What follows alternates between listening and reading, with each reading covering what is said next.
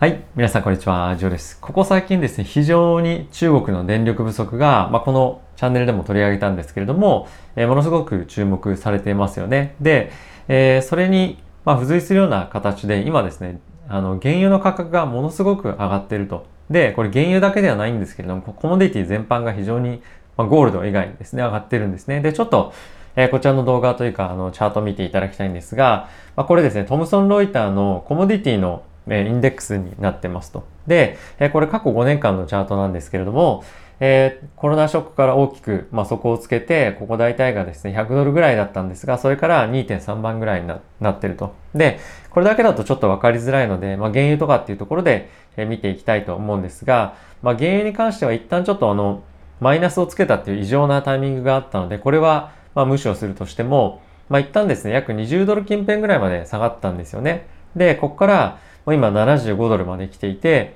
ま、どんどんどんどんもっと上がっていくんではないかというふうに今注目をされていますと。で、過去もっともっと遡ってみると、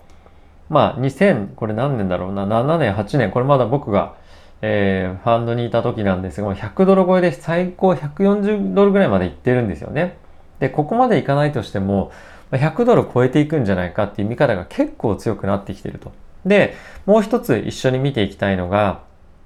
天然ガスなんですよね。で、天然ガスの価格に関してもちょっと本当に異常なぐらいもう今ガツンと伸びていて、今年の大体初めの、えー、タイミングというか1年前ぐらいの時から、もう大体3倍まではいかなくなくても2.5倍ぐらいにはなっていると。で、もう異常なインフレの、えー、状況が 続いている。で、かつ、原油なんかに関しては、あの、今ですね、えー、まあ、ESG とかっていうのが非常に注目をされていて、新しい採掘っていうのがなかなかできないというような状況もあったりとか、あとはですね、産油国が、まあ、そんなにその値段が下がっていってしまってもしょうがないので、まあ、産油の量を調整することによって、まあ、ちょっと今値段があの高くなってるっていうのも一つあるとは思うんですが、まあ、こういったところがですね、今至るところで結構記事になってきてますと。で、こちらブルームバーグの記事なんですけれども、まあ、バンコブアメリカですね、が、えー今年ですね、あの、原油に関しては100ドルいくんじゃないかと。で、今70ドルちょっとぐらいだったと思うんですけども、まあ、それが100ドルいくんじゃないかっていうふうなことを言っていて、えー、そこ100ドル超えてくると、やっぱり今 FRB が、えー、インフレですね、一過性なんじゃないかっていうところに対して疑問を強く持つ人たちが、まあ、どんどん出てくるんではないかと。で、これに関してはそうは言っても、この冬でしょと、来年そうじゃないんじゃないのっていうところが、まあ、一つポイントとして意見あると思うんですが、もう一つですね、見ていただきたいのがこちらの、えー、記事になってまして、これも同じくブルームバーグで、えー、なんですが、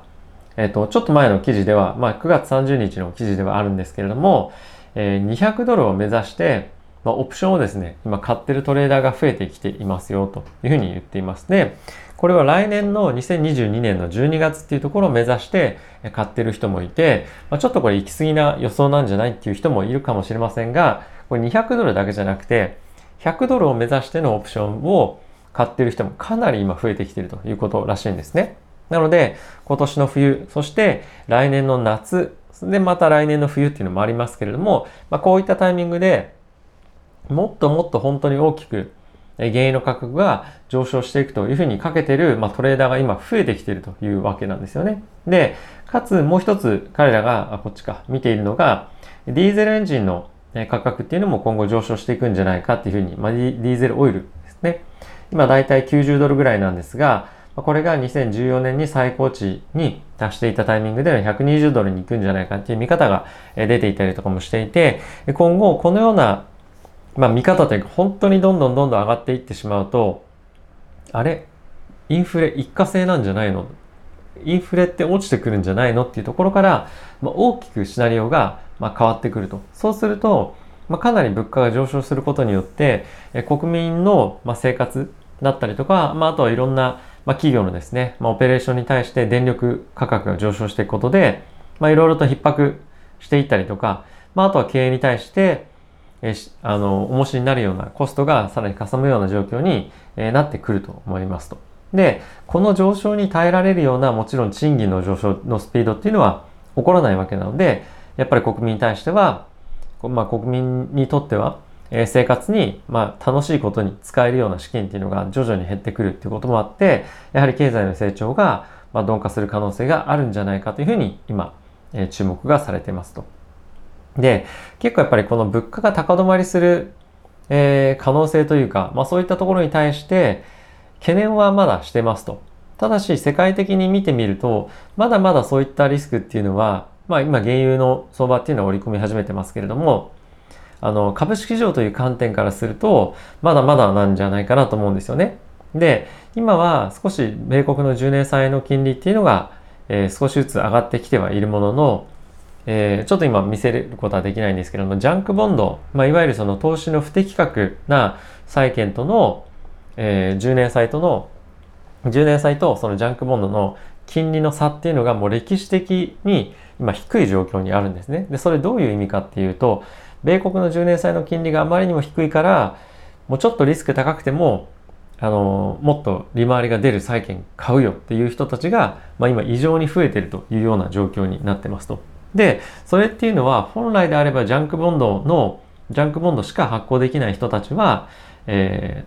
ー、なんていうんですか、あの、が借りられる低い金利じゃないんですよね。なので、今ちょっとまあ異常な状況に債券市場も株式市場もあるということになっていますと。で、これが本当にこれだけ大きく、えー、まあ、これがっていうのはその原油の価格が上昇してくることで企業の、えー、業績も、まあ、あとは個人の生活も圧迫してくるようだとやっぱり企業に対して、えー、成長性っていうのが見込めないような状況が、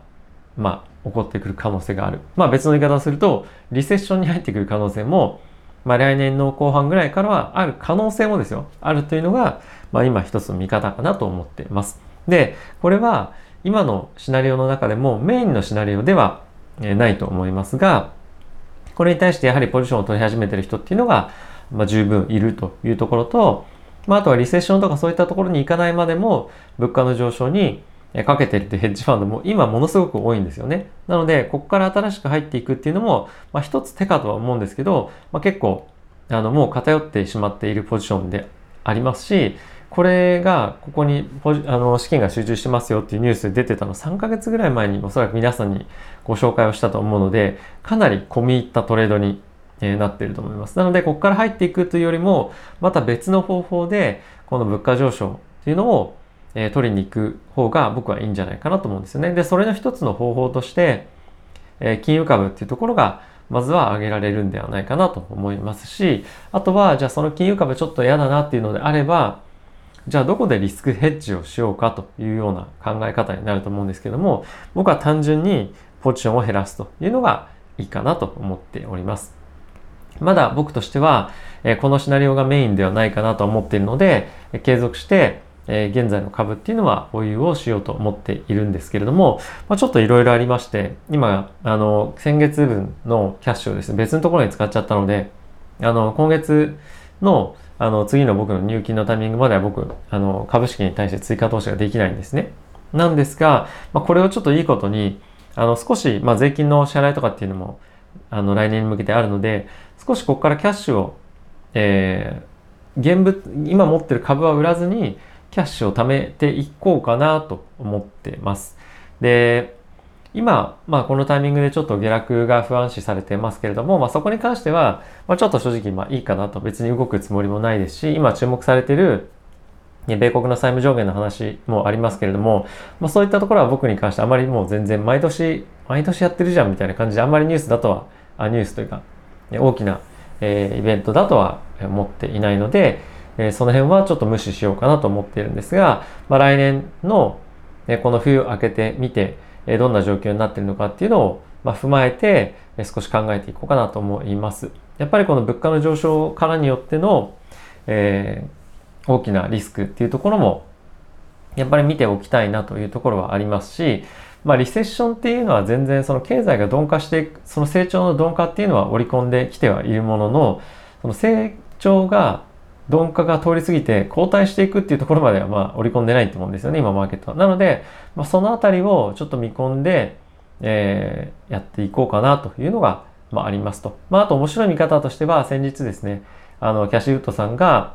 あの、テレビでコメントをしていたんですけれども、まあ、今後やっぱり disrupt、disruptive innovation によって、え物価が低下していく、デフレになるんじゃないかっていうようなまあ、見方もちょっとあったりとかして、いろいろとやっぱり見方があって面白いなとは思うんですけれども、僕が今やっぱり一番ケアしたい、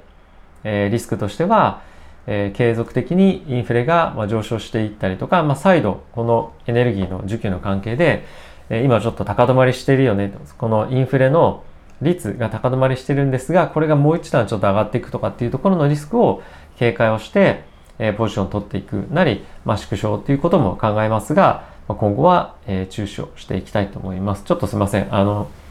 だらだら話すような動画になってしまって若干雑談っぽいんですが、皆さんはどうお考えでしょうか？今やっぱりいろいろとリスクが、えー、見られている中で、この物価の高止まりっていうところが一番の僕はやっぱり大きなリスクかと思いますし、さらなるエネルギーの逼迫からによる経済の悪化っていうところはやっぱり結構大きなリスクだと思うんですよね。で、そういったところが本当に注目される。で、でかつマーケットがま下落したらですけど、下落したタイミングで、まあ、しっかりと入っていきたいなと思っています。で、そのタイミングであれば、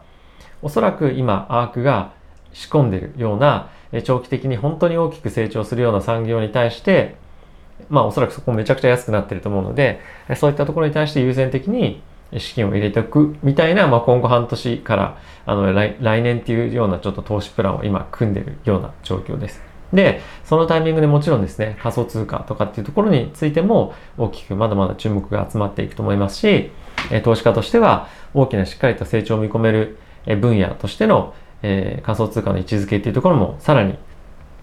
重要なものとなっているんじゃないかなと思うので、引き続き注目をしていきたいと思います。はい。ということで、まあ、たまにはこの毎日の朝の配信というところで、こういった配信もいいのかなと思うので、少しずつ増やしていきたいと思いますが、今後ともぜひ、えー、サポートしてくださる方はですね、チャンネル登録や、あとはベルボタンも押していただけると非常に嬉しいです。ということで、えー、また今週も始まりましたが、皆さん、